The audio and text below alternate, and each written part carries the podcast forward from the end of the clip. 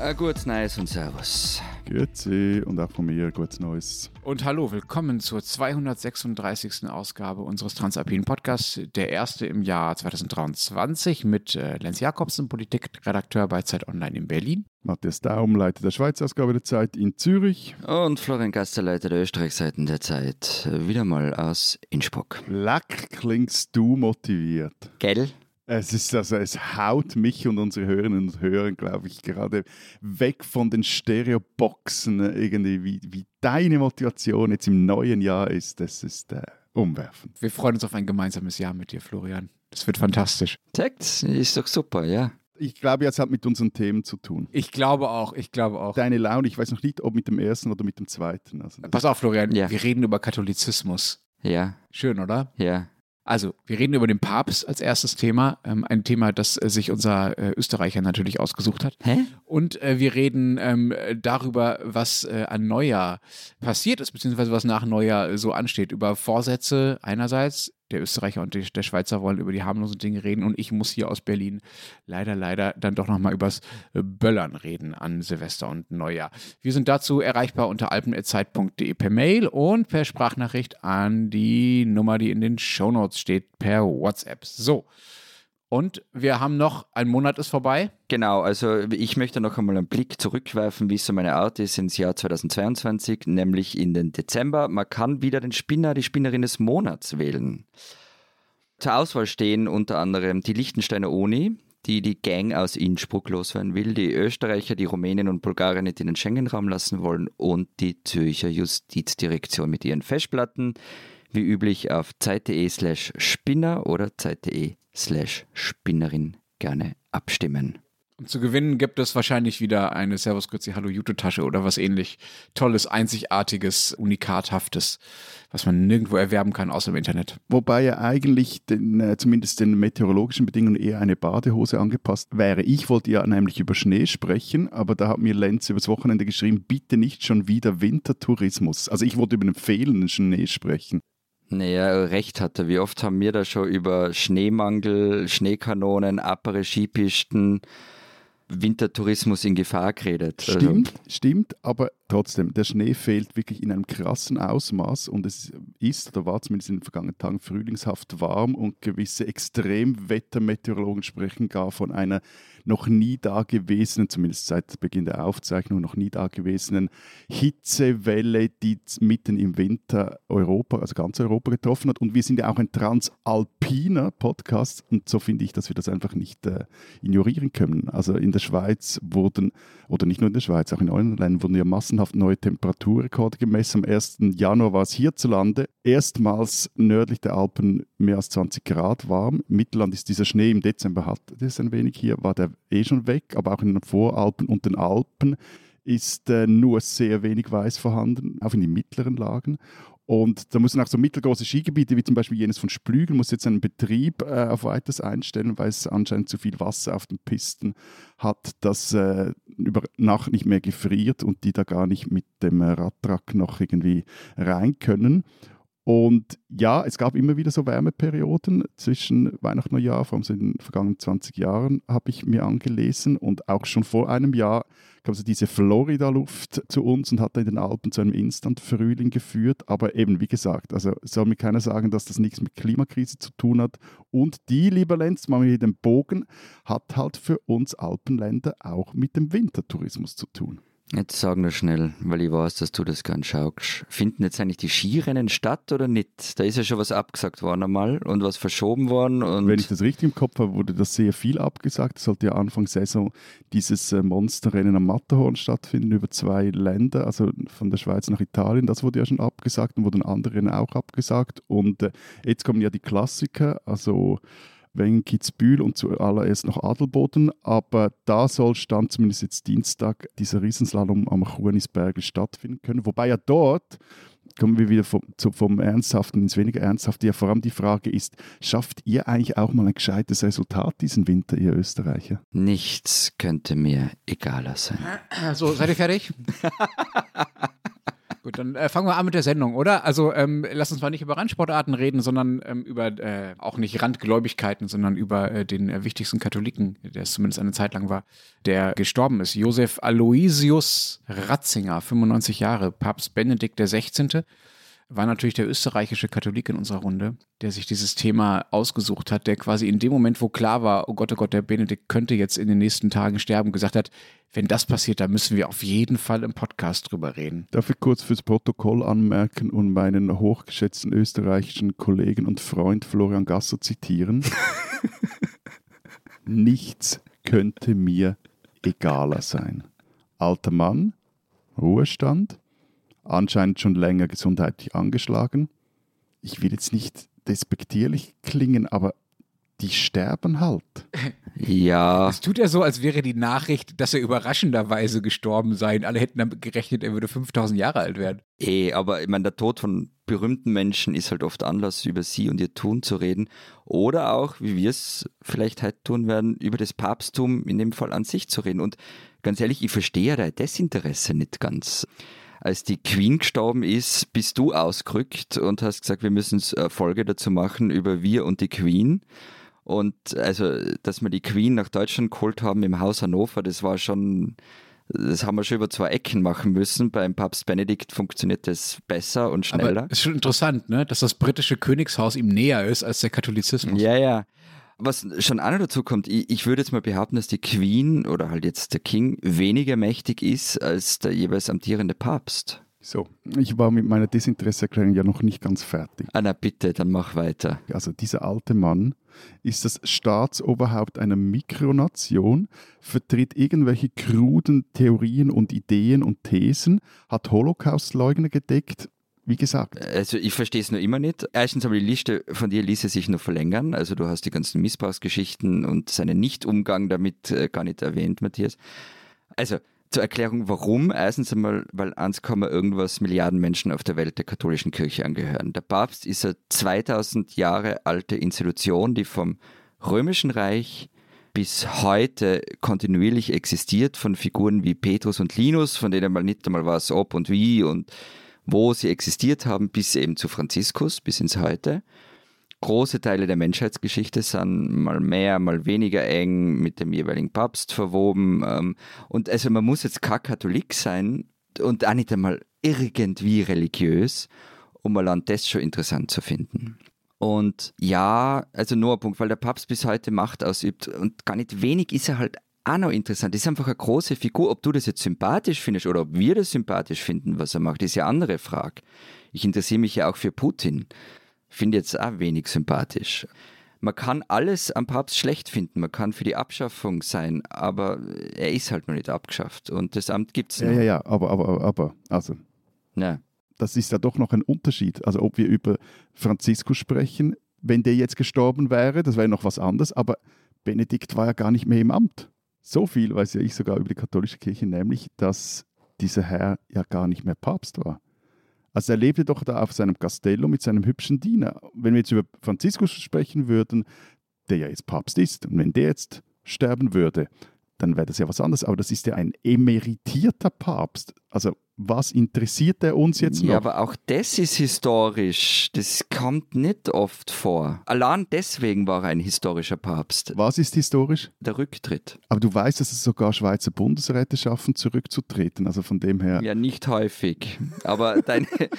Sie sind auch nicht Gottesvertreter auf Erden, Matthias, auch wenn es bei euch vielleicht manchmal anders gehandhabt nee, wird. Sie sehen sich manchmal hey, als solche. Hey, hey, hey, Ihr kennt die Präambel der Schweizer Bundesverfassung im, im Namen Gottes des Allmächtigen, ja? Aber ganz ehrlich, Matthias, ich finde diese Ignoranz, also dass es dir egal ist, ist das eine, aber die Ignoranz finde ich beeindruckend. Weißt du, was das Ärgerlichste daran ist, dass ich meine Ignoranz nicht durchziehen kann?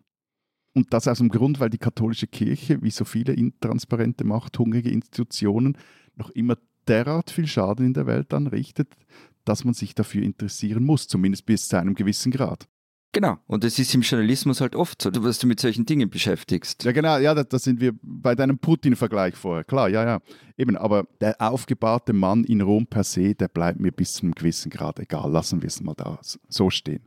wir reden ja nicht nur deshalb darüber, wir reden ja auch darüber, weil der ein Deutscher war. Ne? Also muss man schon auch sagen, das macht ihn Genau. natürlich auch ein bisschen geeignet für diese Sendung. Aber erzähl mal, weil, Lenz, weil Matthias wäre ja mit seiner Ignoranz, mit dem ist mir wurscht, auf Sicht auf Ratzinger ja gar nicht so allein. Ihr seid nämlich auch nicht so rasend stolz auf, auf Benedikt XVI., oder? Ich glaube, wurscht ist er uns nicht oder ist er vielen Deutschen nicht. Es war hier schon echt eine große Sache. Also es war Aufmacher in allen Zeitungen und wir haben viel darüber berichtet, das alles. Aber es ist schon so, dass er jetzt nicht das ist, worauf die Deutschen so wahnsinnig stolz sind oder sich so wahnsinnig mit ihm identifizieren. Ganz anders ja übrigens als bei seinem Vorgänger, Johannes Paul II., der ja aus Polen kam und in Polen eine gigantische Identifikationsfigur war, geradezu eine Befreiungsfigur. Also der wurde da ver verehrt wie ein Heiliger, er ist ja dann auch äh, zum Heiligen erklärt worden mittlerweile. Benedikt der 16. hingegen war einfach in theologischer Hinsicht und auch in vielen, ja damit dann oft verbundenen, so ganz lebenspraktischen Fragen viel, viel, viel, viel konservativer als die Deutschen sowieso, aber auch als viele deutsche Katholiken. Und das geht auch weiter zurück als seine Wahl zum Papst. Das war ja 2005, als er Papst geworden ist. Er war ja vorher schon Vorsitzender der Glaubenskongregation in Rom, also so eine, so eine Einrichtung beim Papst, die über viele Auslegungsfragen entscheidet, wenn es darum geht, was äh, beispielsweise Kirchenvertreter in bestimmten Ländern dürfen. Zum Beispiel ist Ratzinger in dieser Funktion verantwortlich dafür gewesen, entscheidend, dass die katholische Kirche in Deutschland beziehungsweise die mit ihr verbundenen Organisationen keine Schwangerschaftskonfliktberatung mehr machen dürfen seit einigen Jahren, also seit damals. Und die Mehrheit der deutschen katholischen Bischöfe übrigens wollte das anders. Also die wollte weitermachen damit, aber Rom, also Ratzinger in dem Fall, hat es einfach verboten. Und auch in Sachen Homosexualität, also was ist da erlaubt, äh, sind äh, eingetragene Partnerschaften auch nur erlaubt. Mittlerweile ist ja sogar mehr erlaubt. Äh, was ist mit Sterbehilfe, was ist da erlaubt? Das sind alles Bereiche gewesen, in denen Ratzinger seit Jahrzehnten, also sowohl als Kardinal in seiner wichtigen Funktion als auch als Papst, viel, viel ja, äh, strenger in der Auslegung der biblischen Grundsätze war, sag ich mal, äh, als das viele andere Katholiken in Deutschland waren. Und das hat, glaube ich, dazu geführt, dass sich, dass man sich hier nicht so wirklich mit ihm identifiziert und er schon wichtig genommen wird, aber jetzt nichts ist, niemand ist dem so eine riesige emotionale Identifikation entgegenschlägt. Wie gesagt, krude Theorien. Also er bekämpft ja auch Befreiungstheologen in Lateinamerika, liberale Theologen und Theologen in Europa. In der Schweiz kamen durch ihn äh, erzkonservative Figuren wie Wolfgang Haas zu neuen Jobs. Also der, der wurde Bischof von Chur, danach wurde er noch Erzbischof von Vaduz, ist zwar Liechtenstein, aber hier gleich ums Eck. Und dann mischte er sich, und das nehme ich ihm besonders übel, 2005, kurz nach seiner Wahl, in die Schweizer Innenpolitik ein. Da fühlte er sich nämlich bemüßigt, das damals an, äh, angenommene neue Partnerschaftsgesetz, da ging es um die eigene Partnerschaft, eine Vorstufe zur Ehe für alle, zu kritisieren. Und die wurde da vom Volk angenommen. Und äh, ja, zu solchem Zeug sollte der Mann einfach schweigen. Ja, Da hätte er schweigen sollen. sein Umgang mit Opus Dei war auch nicht gerade sehr toll. Aber Lenz, wann ist denn eure Begeisterung eigentlich gekippt? Weil es war ja, also man hat ja gewusst, wer dieser Josef Ratzinger ist, dann wird er Papst. Und da wart ihr schon sehr stolz. Also diese Wir sind Papst kennt man heute 17 Jahre später nur als Schlagzeile. Absolut, war aber auch eine gigantisch gute äh, Schlagzeile. Das hat sich auch als Sprachbild äh, festgesetzt. Das war schon so ein kleiner Wir sind wieder wer-Moment. Ne? Also es gibt ja nicht wenige Ämter, die so global bedeutend sind wie das Papstamt. Und das Besondere daran ist ja auch, dass, also normalerweise ist es so, wenn wir Deutschen irgendwas werden international, dann liegt das halt daran, dass wir viel Geld haben und groß sind. Also, dass wir ökonomisch, dass wir ökonomisch wichtig sind. So, ja. Ja gut, also die katholische Kirche ist jetzt auch ökonomisch hat die durchaus auch das eine zu bilden, da irgendwelche komischen Geschäfte, dort irgendwelche Kassen. Ja, aber die Deutschen haben daran keinen besonders großen Anteil. Es ist nicht so, dass die Deutschen die katholische Kirche finanzieren. Das heißt, der Papst ist quasi Papst geworden, dieser Deutsche, ohne dass äh, sich Deutschland das irgendwie erkauft hätte oder einfach aufgrund von ökonomischem Gewicht bekommen hätte. Also das war schon äh, ein besonderer Moment, auch weil viele einfach damit nicht gerechnet haben und das auch für viele einfach überraschend kam. Aber ich meine, was war der Punkt, an dem wir uns dann nicht mehr, an dem wir nicht mehr so begeistert waren? Also viele waren, glaube ich, nie begeistert. Das war nur so eine, ach, ist ja interessant, lustig Aufregung. Das war nie so eine tiefgehende Identifikation. Und dazu muss man ja auch sagen, nicht nur hat er sich quasi, oder haben sich quasi die katholische Kirche in Deutschland und er sich eher auseinander be bewegt, zusätzlich ist die katholische Kirche ja auch drastisch geschrumpft in dieser Zeit, vor allem wegen der Missbrauchsskandale, aber auch wegen normalen Säkularisierungsdynamiken, die es in modernen Gesellschaften nun mal so gibt. Also da hat einfach die Bindekraft dieser ganzen Institution äh, deutlich verloren und Leute, die nicht katholisch waren, die haben sich auch nie mit dem Papst identifiziert. Das sehen wir ja an so Menschen wie diesem komischen Schweizer, der uns in dieser Runde hier immer reinquatscht. Was ich interessant finde äh, bei Benedikt war, dass es die Identifikation mit ihm gerade in konservativen kirchlichen Kreisen in Österreich schon gegeben hat und die bis heute gibt. Im Jahr 2007 war Benedikt mal in Österreich und hat äh, das Zisterzienserkloster in Heiligenkreuz besucht. Ähm, das kennt ihr vielleicht sogar. Das sind nämlich diese singenden Mönche, die ständig CDs raushauen und die auch mal auf Platz 1 der britischen Charts waren und übrigens Amy Winehouse dann von dort verdrängt haben. Wie immer, also die Zisterzienser haben einen riesen Zulauf. Ich war 2015 mal dort. Damals lebten 92 Mönche dort, Durchschnittsalter 48. Also das sind mehr Mönche als im Mittelalter. Und die sind jetzt echt keine Haut eines progressiven Katholizismus. Und äh, Benedikt hat dann bei seinem Besuch die Hochschule des Stifts zur philosophisch-theologischen Hochschule Benedikt XVI. erhoben. Und da werden Priester ausgebildet, natürlich ganz im Sinn einer eher konservativen Auslegung des Katholizismus. Und Benedikt war dort auch nach seinem Rücktritt ein Superstar und ist es bis heute. Und Franziskus eher weniger. Und über sowas habe ich zum Beispiel mal im klösterlichen Gasthaus dort nach dem dritten klösterlichen Wein äh, fast mal Streit angefangen. Du hast dich mit Kuttenträgern geprügelt. Was mit Mönchen? Nein. Ja. Äh, ich war da mit einem, äh, also man kann dort Urlaub machen im Kloster. Ich war für eine Recherche dort und das war so ein eh ganz netter, aber streng gläubiger deutscher Klostertourist, der echt nichts mit Franziskus anfangen hat können. Und wir waren uns in eigentlich nichts einig, außer dass der Wein ganz gut war. Mir kommt da irgendwie Monty Python in den Sinn, aber das lassen wir gleich. und ich muss vor allem der Vollständigkeit halber noch erwähnen, dass Benedikt das auch mal in der Schweiz war. Und vor allem hat er, das erzähle ich nachher, aber zuerst muss ich erzählen, dass er die erste Schweizerin heilig gesprochen hat, nämlich die Ordensfrau Maria Bernarda Büttler. Die, so hat es mir die Katholikin meines Vertrauens, meine Kollegin Sarah Jäcki, erzählt, die Ur, Ur, Ur, Ur irgendwas eines Schweizer Journalisten war. Und eben, er war auch mal in der Schweiz, der Benedikt und äh, war mir, glaube ich, ein Zufall, war im Ostertal in den Ferien und hat dann, ist dann kurz über die Grenze gefahren und er hat auf dem großen St. Bernhard die Bernhardiner Hunde, die Paris mit dem Fass gestreichelt. Wahnsinn, da ähm, seid ihr echt begnadet gewesen. Hin ey. und weg waren wir, hin und weg waren wir. Er kommt ja aus Magdel äh, in Oberbayern, da ist natürlich jetzt auch große äh, Trauer angesagt und in, die, die, Kirchen sind entsprechend schon ausgerüstet mit, äh, mit Bildern von ihm. Also ähm, das ist äh, neben Rom das andere Zentrum des Gedenkens an Benedikt natürlich. Aber Florian, du hast vorhin schon erzählt, dass es das Amt des Papstes schon über 2000 Jahre gibt und dass es immer, immer durchgehalten wurde, gewissermaßen. 2000 Jahre sind ja eine gewisse Zeit. Wart ihr denn auch mal darunter? Gab es mal einen österreichischen Papst, einen Schweizer Papst? Also ich, ich kann da nicht mithalten. Ich äh, habe recherchiert, habe den Herrn Gasser recherchieren lassen. Niet ist die Antwort bei uns. Also die korrekte Antwort für Österreich müsste auch lauten Nein. Aber. Was ist aber, das für eine Aussage? Ich wäre, ja, weil ich ja kein anständiger und gelernter Österreicher wäre, wenn ich nicht irgendwen irgendwie für uns da jetzt vereinnahmen könnte. Man kann es sich da jetzt natürlich einfach Wir machen. Wir basteln und, uns einen österreichischen Ja, genau. Papst. Genau. Und ähm, es gibt Leute, die machen sich sehr einfach, die nehmen Päpste, die halt aus dem Heiligen Römischen Reich stammen schauen, ob da gerade der Habsburger auf dem Thron gesessen ist und machen die dann zu österreichischen Päpsten. Ähm, so billig gibt es das aber bei mir nicht. Gut, aber das wäre dann, da könnten wir ja dann auch fast alle habsburgerischen Päpste über irgendwie ja, drei eben, also für genau. uns oder zumindest ja, ja. für den Aargau beanspruchen. Aber ich muss ja was zugeben. Ich musste wirklich weit zurückgehen, nämlich ins Jahr 996.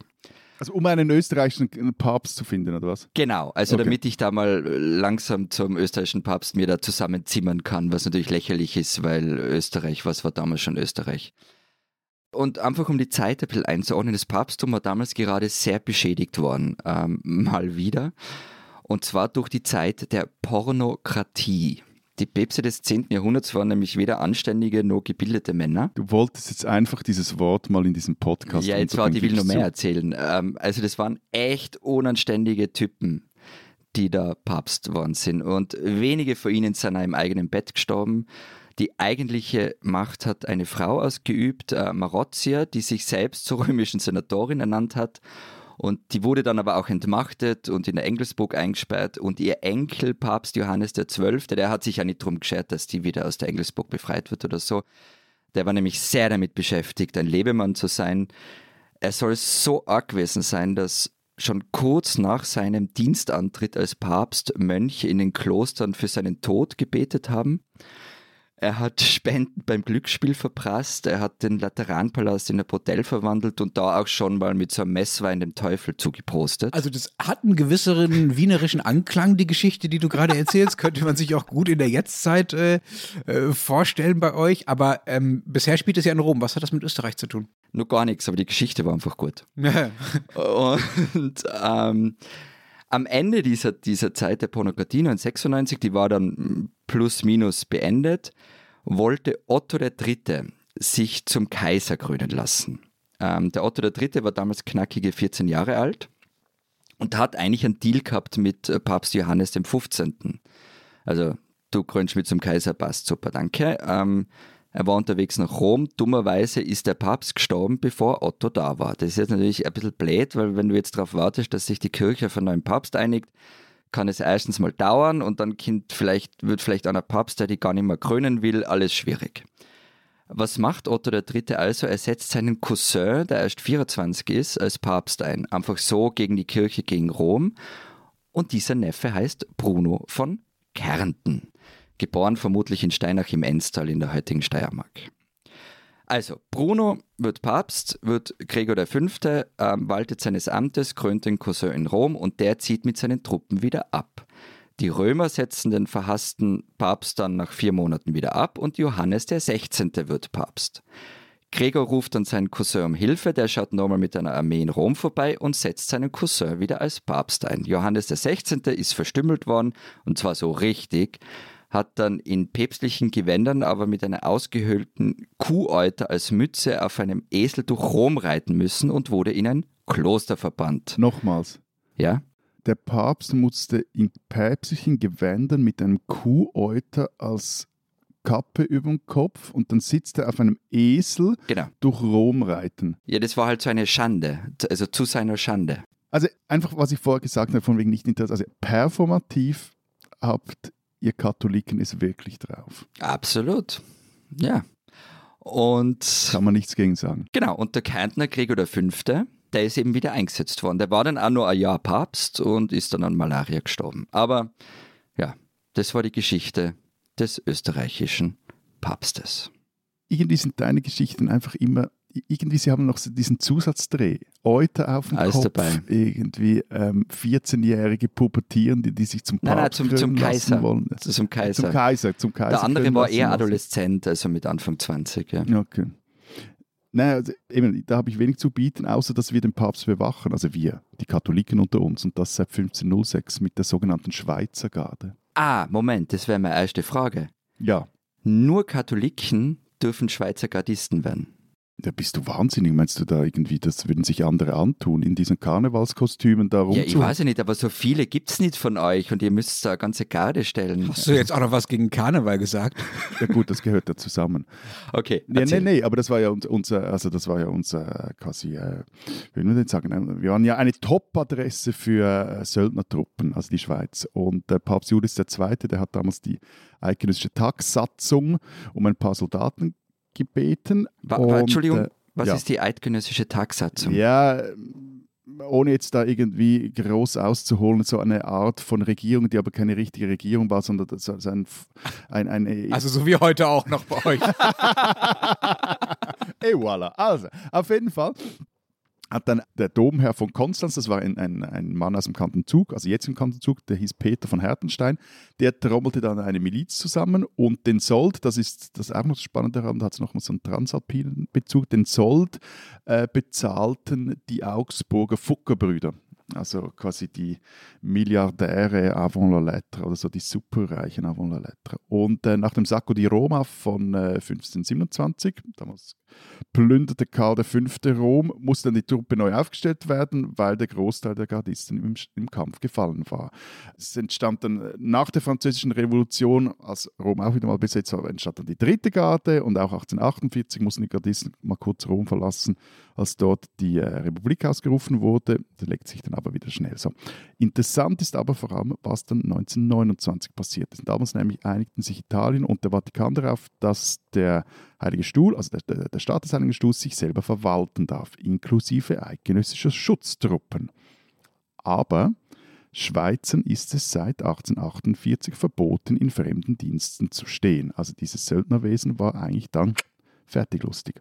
Ausgenommen aber ist die Schweizer Garde. 1929, als eben diese, diese Lateranverträge unterschrieben wurden, gab es dann nämlich eine, eine Parlamentsdebatte oder auf jeden Fall war das Thema im Parlament hier in der Schweiz und da hat dann der Bundesrat das wie folgt begründet, wieso die Schweizer Garde da eine Ausnahme ist. Zitat, die päpstliche Garde kann nicht als ausländische bewaffnete Einheit gemäß Artikel 94 militärischen Strafrechts betrachtet werden. Da diese Truppe eine einfache Wachpolizei ist, kann jeder wie bisher in ihren Dienst treten, ohne die Zustimmung des Gesamtbundesrats einzuholen. Ich finde es aber auch ein bisschen schade, dass der Papst sich bei jedes Mal, wenn er einen neuen Leibwächter anstellt, erstmal beim Schweizer Bundesrat anfragen muss. Das wäre eigentlich ein schönes Ritual. Ja, die haben also Rekrutierungsbüros in, in den äh, katholischen Kantonen, zumindest hatten sie das mal.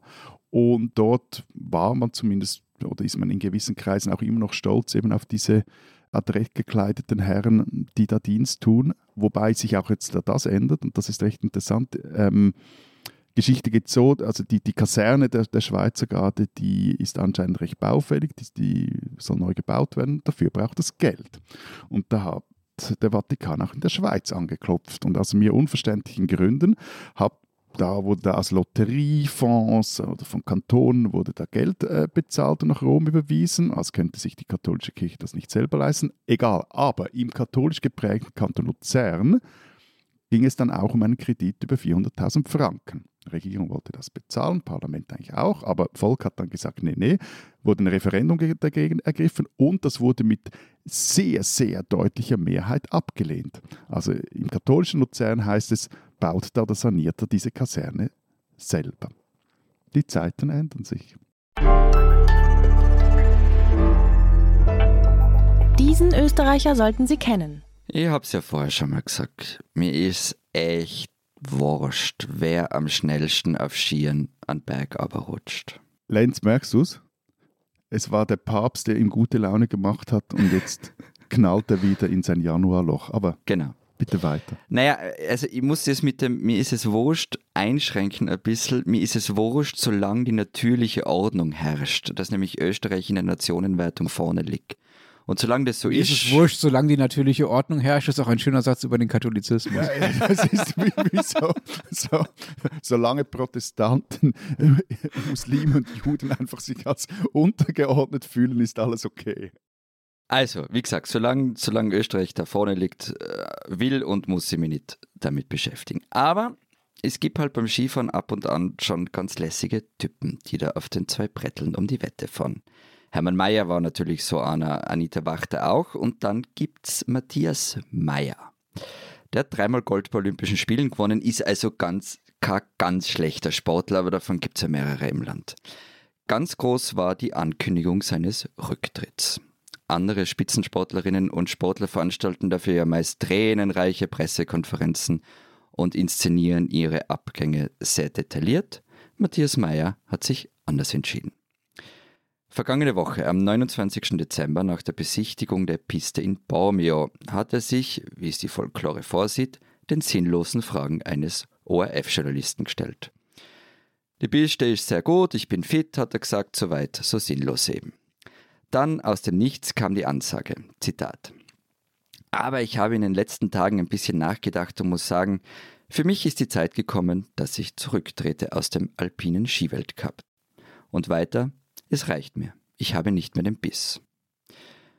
Den armen ORF-Reporter hat fast aus die Latschen gelupft. Äh, Meyer hat dann noch seinen Sponsoren und ein paar anderen gedankt, nochmal darauf hingewiesen, dass der Rücktritt sofort wirksam sei. Und übrigens, eingeweiht hat Meyer vorab niemanden. Wirklich niemanden. Dann ist übrigens der Ton im ORF zusammengebrochen. Äh, so viel Schock verträgt die Technik der Sportredaktion offenbar nicht. Ähm, Gründe für seinen Rücktritt, familiär, sportlich, gesundheitlich, was auch immer, hat Meyer nicht angegeben. Auch später in einem längeren Interview nicht. Auf die Frage, was er, der 32-jährige Sportler, der seit 2009 mit dem Weltcup-Zirkus herumzieht, nun vorhabe, hat er nur kurz geantwortet. Leben. Matthias Meyer ist ein Österreicher, den man kennen muss.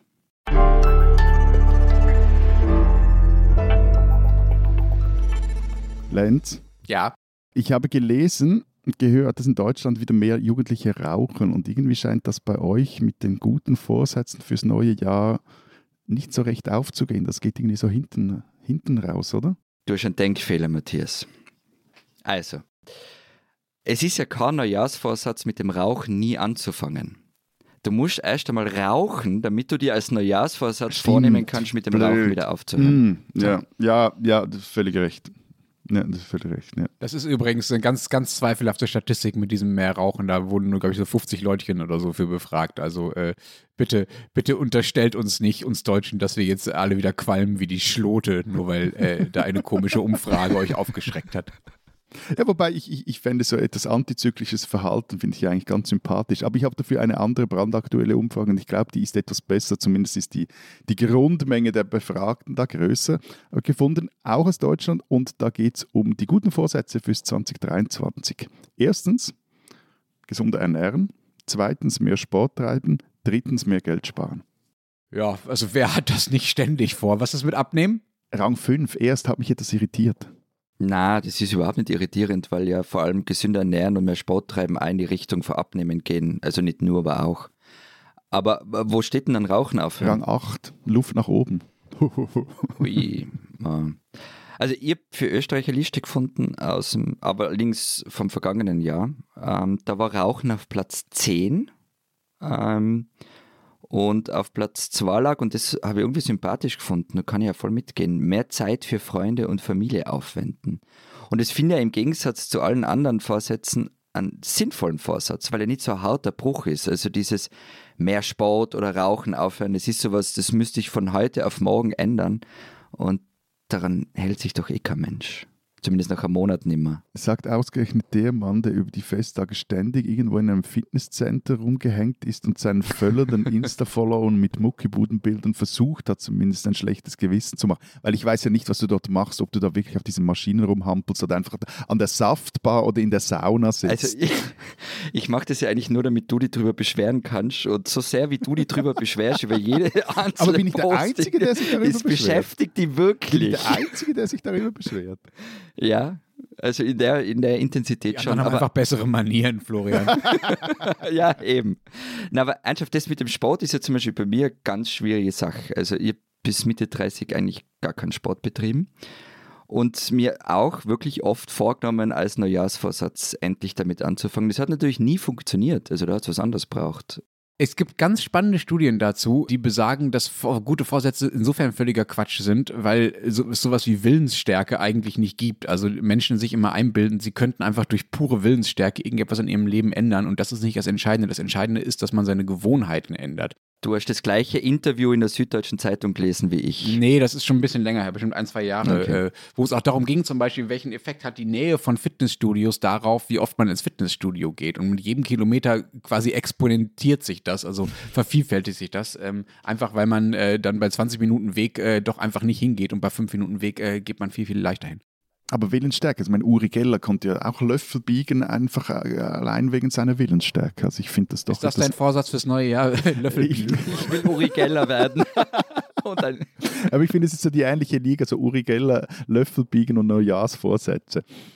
Aber vor allem habe hab ich jetzt vorhin äh, äh, erfahren, dass, dass äh, Florian ja eigentlich ein Konvertit ist und die sind ja immer die schlimmsten. Mit dem Sport meinst du? eh, völlig Ja, ja, richtig. ja, also Ja, im, im. Muckibuden besuchen. Aber habt ihr denn beide denn Neujahrsvorsätze gefasst? Ja, ich habe einen so ein bisschen äh, halb esoterischen. Ich äh, werde versuchen, etwas gelassener zu sein. Äh, ihr könnt mir dann in den nächsten Folgen äh, äh, bescheinigen, ob mir das gelungen Ich ist bin gespannt. oder nicht. äh, und das Zweite ist, ich habe mir äh, ein Handy äh, ohne Internet gekauft. Richtig, super. Und was machst du mit dem? Gefällt mir. das schalte ich an und dann schalte ich mein anderes aus, damit ich unter anderem für dich, Heini, nicht ständig per Slack und auf anderen Plattformen erreichbar bin. Du musst mich halt anrufen. Äh, nein, ich will vor allen Dingen einfach weniger Zeit äh, mit meinem Handy, also meinem Smartphone verbringen und mit Twitter und sonstigen Krams und nicht ähm, an den Abenden da irgendwie auf dem Sofa rumdaddeln, sondern stattdessen halt irgendwie ein Buch lesen oder meinetwegen telefonieren oder was auch immer. Aber ich merke, dass mir das irgendwie die meiste Zeit raubt, äh, bei der ich denke, Mensch, die müsste ich eigentlich anders verwenden. So. Mal gucken, ob es klappt. Frag mich in einem Jahr nochmal. Ich finde es super. Äh, ja, gefällt mir. Und ja, ich habe auch einen Neujahrsvorsatz und zwar eh das, was ich vorher schon als sinnvoll beschrieben habe, bestimmte Menschen wieder häufiger zu treffen und mir mehr Zeit dafür zu nehmen. Und ich habe denen. Ist das die Ankündigung, dass wir jetzt zweimal die Woche Podcast machen? Na, ihr seid nicht drunter. ich wollte nämlich gerade sagen, ich habe denen nämlich auch tatsächlich Nachrichten geschrieben, so ihr seid mein Neujahrsvorsatz, ich will mich wieder öfter mit euch treffen. Wir haben keine gekriegt. Ja, auf nein, dem alten Handy gekriegt. nicht, auf dem neuen Handy nicht, nicht per WhatsApp, nicht per Slack, nicht per SMS, keine Brieftaube ist zu uns geflogen. Wir sind jetzt traurig. Ja. Wir machen trotzdem weiter. Matthias, was ist denn bei dir? Hast du dir was vorgenommen? Ich bin jetzt Außer traurig. Florian zu umgarnen. Ich bin jetzt traurig. Nein, meine Krafttraining, aber Fehlinvestition, die habe ich bereits im vergangenen Frühjahr oder Frühsommer getätigt. Von dem her, ähm, das lasse ich lieber. Aber ich habe ein, ein tolles äh, auf Twitter. Das bald äh, habt ihr ja da keinen Zugang mehr drauf mit euren äh, Steinzeit-Phones, aber ein, ein tolles Zitat aus dem Tagebuch von Thomas Mann gefunden. Ein Twitter-Account, den du nur über mich kennst im Übrigen. Voilà. Das wollte ich jetzt nicht offenlegen, um dich na, zumindest so etwas zu, zu, schon in die richtige äh, Richtung äh, zu, zu, zu pushen, aber den ich wegen dir kenne. Zitat ist, wie oft in letzter Zeit bis gegen 9 Uhr im Bette geblieben und erst um 10 zu arbeiten begonnen, was nicht gerade von Furor zeugt. Ich finde, das ist ein guter Neujahrsvorsatz.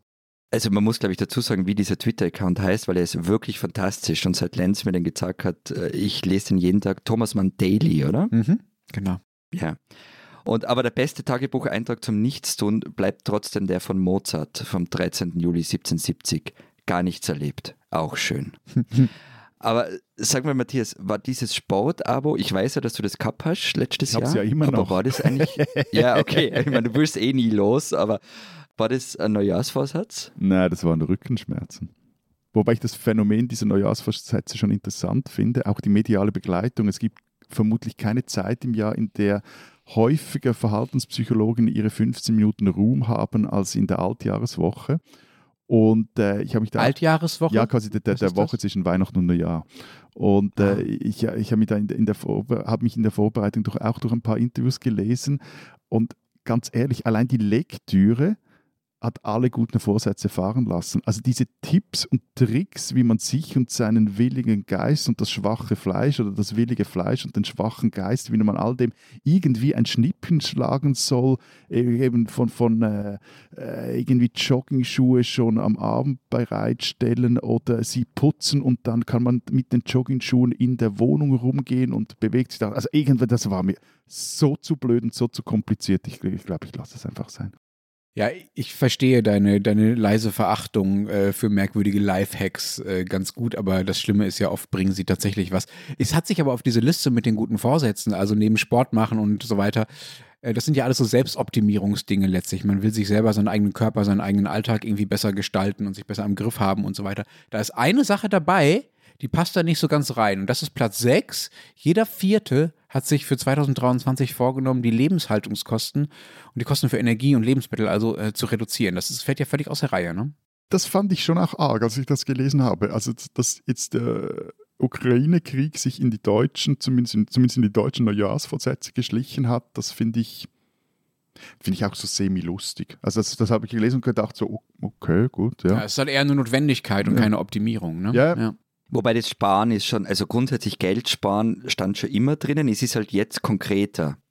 Das finde ich das Beeindruckende dran. Also vorher ist gestanden, ich will mehr Geld sparen Hm. in die Listen und jetzt steht drinnen wirklich genau Energiekosten, Lebensmittel, also wirklich so Grundbedürfnisse. Das ist das Arge dran. Genau, es kommt, kommt jetzt eben aus so einer äußeren Dringlichkeit und nicht aus einem inneren Willen Mhm. heraus. Ne? Das ist, glaube ich, der Unterschied. Also auch aus dem äußeren Zwang heraus. Wobei, ap apropos äh, Ukraine-Krieg, ich mache jetzt mal die, die Lamprechten und schlage einen Bogen vom Krieg zu Böllern. Das wäre doch für euch mal ein Neujahrsvorsatz, Lenz, also für euch als Berliner und Berlinerinnen, mal weniger rumzuböllern. Zum einen wäre eure Stadt dann friedlicher und zum anderen müssen wir nicht jedes Jahr über diese elenden Sch Böller diskutieren. Ich habe versucht, in unserem Archiv äh, die Sendung zu finden, in der wir über Böllern geredet haben. Ich weiß auch, dass wir es getan haben. Mir ist es nicht gelungen. Also falls unsere Hörerinnen und Hörer wissen noch, ja, da Silvester. Wir haben es ganz sicher schon mal getan. Ich glaube, es heißt Genau, wir haben sicher, sicherlich schon mal über das Böllern geredet, aber, ja. aber ja, in diesem Jahr muss ich jetzt so ein bisschen das sagen, was du gerade äh, am Anfang, Matthias, äh, beim ausbleibenden Schnee gesagt hast. Es ist halt dieses Jahr wirklich besonders arg. Ne? Also ich selbst war auch das erste Mal seit Jahren wieder in der Gegend von Berlin an Silvesterabend, wo tatsächlich heftigst geböllert wurde und war schon einigermaßen geschockt, ganz zu schweigen von den vielen kleineren Kindern, die dabei waren und die wirklich, wirklich panisch rumgeschrien haben, äh, wegen dieses äh, Geknalle. Man muss dazu sagen, das fällt auch so ein bisschen auf, also nicht nur mir, sondern auch, ich glaube, allen anderen in Deutschland, weil dieses Jahr das erste, sagen wir mal, nach Corona-Jahr ist, in dem wieder einigermaßen normal geböllert werden darf und man deshalb so ein bisschen vergessen hat, wie krass das eigentlich war, äh, wäre meine Vermutung. Und normalerweise gibt es bei uns so, bei, sagen wir, an Silvester so eine Böllerdiskussion, die läuft eher vor, vorher. Dann wird dann im Dezember über diskutiert, ah, wo darf denn dieses Jahr geböllert werden und wäre es nicht mehr Zeit, das jetzt mal so ganz zu verbieten und so weiter. Äh, und andere sagen, nein, nein, nein, Freiheit heißt, äh, knallen zu dürfen. Und dann gibt es am 1. Januar so eine kleine Bilanz, so und so viel Geld wurde ausgegeben, so und so viele Verletzte gab es und so weiter und das war's dann. Aber dieses Jahr bestimmt es noch wirklich Tage danach. Also wir haben jetzt den 3. Januar, an dem Tag, an dem es ausgestrahlt wird, ist der 4. Januar. Ich bin mir ziemlich sicher, dass es da auch noch aktuell sein wird. Bestimmt es wirklich die politischen Debatten. Und zwar nicht nur so ein paar randständige Politiker sagen mal was, um mal wieder vorzukommen zum Böllerverbot, sondern das ist wirklich das große Thema. Also Bundesminister äußern sich dazu, es gibt neue Initiativen, irgendwas äh, zu verbieten. Das bestimmt die Schlagzeilen tagelang. Und zwar insbesondere deshalb, weil es hier in Berlin so eskaliert ist. Hier wurden 33 Polizisten, Polizistinnen und Feuerwehrleute ähm, verletzt. Und zwar nicht etwa zufällig, weil die irgendwo langgefahren sind, wo gerade Raketen runtergekommen sind oder Raketen quergeschossen wurden, sondern weil sie teilweise, sagt zumindest ein, ähm, ein Sprecher der Feuerwehr, glaube ich, gezielt in Hinterhalte gelockt wurden und dann beschossen wurden mit Raketen und so diesen Leucht Leuchtpistolen, solchen Dingen. Ja, es gibt ein Video davon, wie jemand einen Feuerlöscher in die Windschutzscheibe eines fahrenden Notarztwagens wirft. Und es gibt andere Videos, wo Polizisten sagen, äh, verdammt, wir können hier quasi legal beschossen werden. Ähm, es gibt Bilder, auf denen man sieht, wie, wie Raketen und Böller als Geschosse gegen Polizei und Feuerwehr eingesetzt werden. Also das hat schon, äh, sagen wir mal, eine Qualität, die sicherlich nicht völlig neu ist. Es gibt auch Statistiken, die sagen, das war früher schon genauso schlimm, ähm, aber die auch, vielleicht auch nur wegen der bildlichen Aufarbeitung, dieses Jahr echt nochmal mehr auslösen als sonst.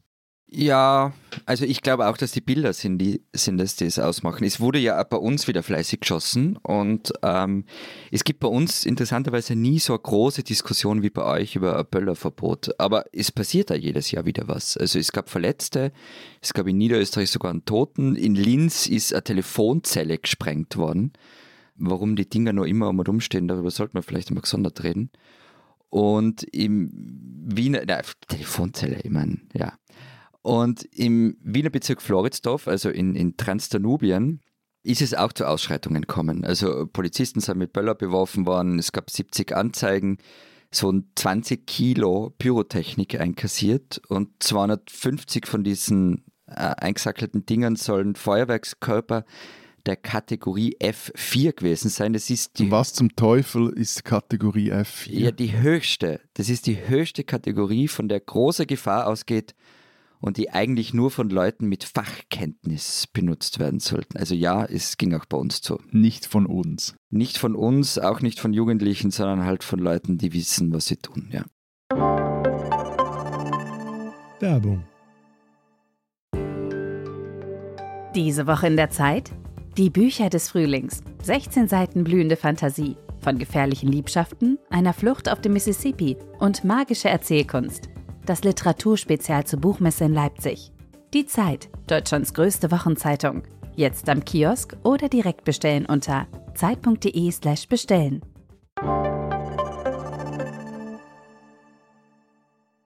Bei uns war es recht ruhig. Anscheinend auch wenn der, der Feuerwerkverkauf anscheinend so gut war wie, wie, selten zuvor, was auch, das heißt zumindest der Branche damit zu tun hatte, dass am 1. August, also unserem Bundesfeiertag, vielerorts ein Feuerwerksverbot geherrscht hat und die, die, die, bei den Leuten sich anscheinend so die, dieser unbedingte Wille zum Rumböllern so über die vergangenen Monate noch aufgestaut hat, dass jetzt mal richtig so alles raus musste. Aber so arge Szenen gab es da nicht, also es gab mhm. das, das Übliche.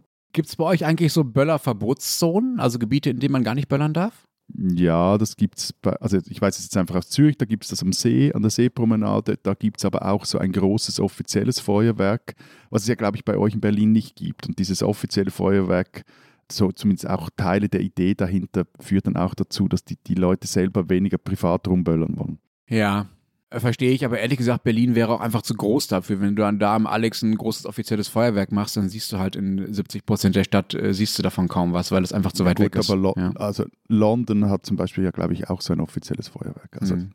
Auch nicht ganz klein. Ja, wir, wir haben, also bei uns gibt es zum Beispiel auch offizielle Feuerwerke und theoretisch gilt im, im Ortsgebiet österreichweit eigentlich ein Verbot von Pyrotechnik. Also alles, was irgendwie über so eine Wunderkerze hinausgeht. Das wird aber halt, also es gibt manche Städte, die machen Mhm. da Ausnahmen zu Silvester und sonst wird es halt umgangen und nicht geahndet.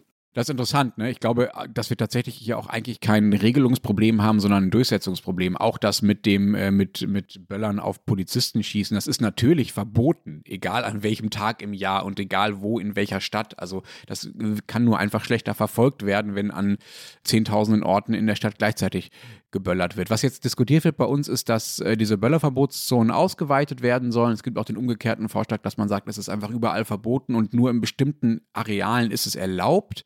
Aber das Neue an dieser Diskussion ist eigentlich, dass es eben nicht nur darum geht, ob geböllert werden darf oder nicht, sondern dass auch darüber gesprochen wird, wer da eigentlich überhaupt böllert. Und? Also das wird quasi von, von beiden Seiten argumentativ verwendet, dieses Argument, dass die eine Seite, zum Beispiel Teile der CDU und alle, die rechts von ihnen stehen, sagen, die Leute, die da böllern, das sind alles schlecht integrierte Menschen mit sogenanntem Migrationshintergrund, die keinen Respekt mehr vor dem deutschen Staat haben. Ja, so wird dann aus der Böller-Diskussion so eine deutsche Variante dieser Banlieue-Debatten aus Frankreich. Also diese ganzen Menschen, die aus anderen Ländern irgendwie irgendwann mal zu uns gekommen sind und jetzt wohnen die da in den Vorstädten und Problemvierteln und äh, zünden die an Silvester immer oder wann auch immer irgendwie an. So, das ist eine ziemlich schräge Diskussion natürlich, weil ähm, und das ist das quasi die anders gewendete Umgang damit, weil es natürlich einen Zusammenhang gibt zwischen, sagen wir mal, ähm, sozialem Stand und ökonomischem Stand äh, eines Wohngebietes und der Art, wie viel dort geböllert wird. Also es ist schon so, dass in den Gebieten, in denen die Einkommen geringer sind und die Lebensumstände etwas prekärer sind, tendenziell mehr geböllert wird als in wilden Vierteln oder auch meinetwegen im Prenzlauer äh, Berg. Und in diesen prekären Vierteln, prekären Vierteln wohnen nun mal mehr Menschen mit Migrationshintergrund. Man könnte also auch sagen, das ist eher ein ökonomisches oder ein soziales Problem und natü eigentlich natürlich überhaupt kein ethnisches. Das ist halt die andere Variante des Arguments, das insbesondere von Linken kommt. Ne? Gerade weil Böllern, ja, bei den unteren Schichten oder bei denen, denen die, die schlechter gestellt sind, gerade weil das bei denen äh, besonders beliebt ist, wäre es völlig schräg, wenn sich jetzt vermeintlich Linke mit der Polizei verbünden, also Grüne sind das ja vor allen Dingen in Deutschland, und sagen, hey, ähm, wir dürfen, ähm, äh, wir müssen das Böllern verbieten, weil man damit ja sozusagen den sozial Schwachen ihr Hobby nehmen würde. Das kann man für irre halten, dieses Argument, aber dass überhaupt solche sagen wir so, so Klassenstands- und äh, soziale Gerechtigkeitsdiskussionen ans Böllern rangehängt werden, zeigt, was das für ein Gewicht mittlerweile hat, dass eben nicht nur dual nur noch diskutiert wird über verbieten oder nicht, sondern genau, wer böllert da eigentlich und warum und kann man da noch was tun, was hat das mit Integration zu tun und mit, mit Wohlstand und so weiter. Das macht es ziemlich ähm, komplex mittlerweile. Komplexität äh, muss ja aber der Debatte auch nicht immer helfen. Also ist das komplex oder ist das einfach nur völlig gaga? Ich habe mich das jetzt auch gerade gefragt. Also Bei allem Respekt, aber am Schluss ist es ja in erster Linie eine Sicherheitsdebatte. Es ist ja nicht so, dass bei euch irgendwie 365 Tage im Jahr irgendwie Feuerwerk in Berlin herrscht. Eine Sicherheitsdebatte, die man vermutlich am besten auch sicherheitspolitisch löst. Und das andere ist doch auch Beschäftigungspolitik zur Linken und zur Rechten oder Be Themenbewirtschaftung. Aber ich hätte einen Vorschlag Ja, bitte. für Berlin. Für Berlin. Mhm. Eine Volksinitiative. Habt ihr doch auch, oder? Ja, aber die können sie nicht auszählen, das trauen sie sich nicht mehr. Ja, doch, doch, jetzt ja dann schon bald wieder. Doch. Eine Volksinitiative. Der Schweiz wird nämlich, habe ich glaube ich schon mal erzählt, wird für eine Volksinitiative Schluss mit der Böllerei äh, gesammelt. Die sind da aber noch nicht allzu weit mit den Unterschriften. Aber, und äh, das habe ich auch erst in der harten Recherche für diese Sendung erfahren, in äh, verschiedenen Gemeinden, vor allem vielen Gemeinden im Kanton Graubünden, gibt es Feuerwerksverbote. Unter anderem auch, wir hatten ja vorher Thomas Mann, in Davos, Zauberberg kennt ihr und so. Dort hat das Volk im Herbst 2020 einen Passus ins Davoser Rechtsbuch, das ist die kommunale Verfassung, geschrieben. Zitat: Das Abbrennen von Feuerwerk in der Gemeinde Davos ist grundsätzlich verboten. Ausgenommen sind dann irgendwelche so Tischfeuerwerke, vermutlich sind da Tischbomben gemeint, Wunderkerzen, bengalische Feuer und Vokale und große Feuerwerke anlässlich von Veranstaltungen von überregionaler Bedeutung. Für die braucht es eine Bewilligung, äh, wenn man die zünden will. Aber das wäre doch mal was. Vor allem auch für dich, das wäre ein Neujahrsvorsatz für dich als Demokratieexperte zu Berlin, eine Volksinitiative gegen die Böllerei zu starten. Also zwei, äh, kurz, ganz kurz dazu, ich bin mir nicht sicher, ob man eine Mehrheit findet außerhalb von so Orten wie Davos dafür. Und das Zweite, also siehe Österreich. In Davos, Entschuldigung noch schnell, in ja. Davos war, wenn ich das richtig gesehen habe, sogar die SVP für das Verbot. Okay. Weil es gab einen Passus drin, weil es nicht ein, weil das Rumböllern nicht eine Schweizer Tradition sei. Aber es ist, also in Österreich ist es ja verboten in, im Ortsgebiet. Ändert halt nichts dran. Also es geht ja nicht die Frage, ob was verboten ist, sondern wie man es durchsetzt. Also ich werde keine Volksinitiative gegen das Böllern in Berlin starten. Ich möchte mich ja hier noch auf die Straße trauen können. Ähm, aber ähm, äh, Matthias, wenn du als Schweizer äh, das gerne übernehmen möchtest, bist du hier herzlich willkommen. Ich äh, stehe dir gerne beratend äh, zur Seite. Die spinnen, die Deutschen. Peter Feldmann ist quasi der Darth Vader unter den deutschen Oberbürgermeistern. Der Mann, der bis November Frankfurt vorstand, war, der tut seit Monaten eigentlich alles dafür, um den Ruf deutscher Politiker so richtig zu ruinieren. Feldmann ist nämlich tief in einen Skandal rund um die Frankfurter Arbeiterwohlfahrt verstrickt die hat seinen Wahlkampf mit großzügigen Spender unterstützt und er hat im Gegenzug die Interessen der sogenannten AWO, Zitat, großzügig berücksichtigt. Beispielsweise, wenn es darum ging, wer eigentlich in der Stadt die Geflüchtetenheime betreibt, so solche Dinge. Außerdem hat die AWO, ah, seine Frau zur Chefin einer Kita gemacht, obwohl sie dafür wahrscheinlich gar nicht qualifiziert war. Aber braucht ja Personal und Hauptsache jemand macht das so. Mittlerweile wurde Feldmann wegen Vorteilsnahme verurteilt, aber das sind ja nur die harten Fakten, weil Feldmanns Auftritt macht alles noch schlimmer. Er war derjenige, der im Mai, als äh, Eintracht Frankfurt, Fußballclub, spektakulär die Europa League gewonnen hat, den Pokal einfach mal so schnell zu sich nahm und nicht mehr hergeben wollte. Das waren großartige Fernsehbilder, obwohl er eigentlich ja 0,0 gar nichts dafür getan hat. Also er war eigentlich der Salt Bay. Ist das der so Schnitzelklopfer? Gab es doch auch. An, Genau, er war eigentlich der Salt Bay von Frankfurt. Das war also dieser idiotische Promikoch, der sich beim WM-Finale ja. bei, bei Messi angebietet hat, bis der die die Nerven verloren hat und ihn halt dann diesen scheiß Pokal auch mal in die Hand gedrückt hat. Also auf jeden Fall, es gibt auch von Feldmann ein Video, wie, wie er äh, den Pokal dem Trainer und dem Mannschaftskapitän einfach wegnimmt. Kam damals nicht gut an in Frankfurt. Später, also das war dann im Rahmen dieses AWO-Skandals, erzählte er, dass er seine Frau nur geheiratet habe, weil sie aus Versehen schwanger geworden seien. Aus Versehen? Aus Versehen. Ich habe es nicht erfunden. Ich weiß auch nicht, wie das geht. auf jeden Fall auf diese Bloßstellung seiner Frau setzt er dann aber noch, warte jetzt mal, der setzt dann noch einen drauf, als er erzählte, dass ihm eine Abtreibung sowieso lieber gewesen wäre. Seine Tochter, sechs Jahre alt, die wird sich später mal besonders über diese Aussage freuen. Immerhin jetzt für de, die, diesen letzten Fehltritt oder diese Ungeheuerlichkeit hat, hat Feldmann sich später entschuldigt. Ansonsten sieht er aber nicht wirklich ähm, irgendwas ein. Er ist, ähm, nicht als OB zurückgetreten, sondern musste dazu ja per Abwahlverfahren gezwungen werden. Die Stadt musste also, immerhin war sie dazu imstande, eine extra Wahl aller Frankfurterinnen und Frankfurter organisieren, um ihn dann loszuwerden. Und das Resultat war kubanisch oder nordkoreanisch. 95 Prozent stimmten gegen Feldmann. Und nun hat aber Feldmann, anstatt die Sache jetzt mal ruhen zu lassen, angekündigt, gegen seine Verurteilung in Revision zu gehen, was natürlich sein gutes Recht ist. Aber wenn man sich jetzt so einen Politiker, egal jetzt ob einen deutschen, einen österreichischen oder einen Schweizer Politiker, backen müsste, der die Vorurteile über Politiker aufs Schlimmste bestätigt, dann wäre es vermutlich Peter Feldmann, der spinnt.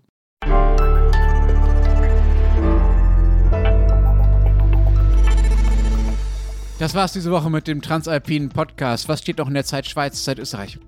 Meine Kollegin Salome Müller und ich haben die schweizweit meistgehörte Paartherapeutin Felicitas Ambauen interviewt und sie gefragt, wie sie eigentlich so arbeitet und ob so diese Therapie als Lifestyle nicht auch gefährlich sein kann und in einen Selbstoptimierungswahn kippt. Also eigentlich passend zu unserem Thema über Neujahrsvorsätze. Bei uns gibt es diese Woche die jährliche Arena-Analyse. Ähm, wir gehen also der Frage nach, was steht Österreich in diesem Jahr bevor, welche Chancen, welche Risiken gibt es. Und dann gibt es noch einen wunderbaren Text von Maria Steikl über eine neue Josef Roth-Biografie. So viel vorweg, es geht viel ums Trinken und um die Frage, ob heute noch in der Wiener Bristol Bar eine Rechnung offen ist, die Josef Roth nicht gezahlt hat. Oh je, Inflation, Inflation. Wenn Sie wissen wollen, was in Deutschland los ist, lesen Sie den Rest der gedruckten Zeit oder natürlich Zeit online. Wir hören uns nächste Woche tatsächlich wieder. Bis dahin sagen wir. Vielen Dank. Adieu. Und tschüss.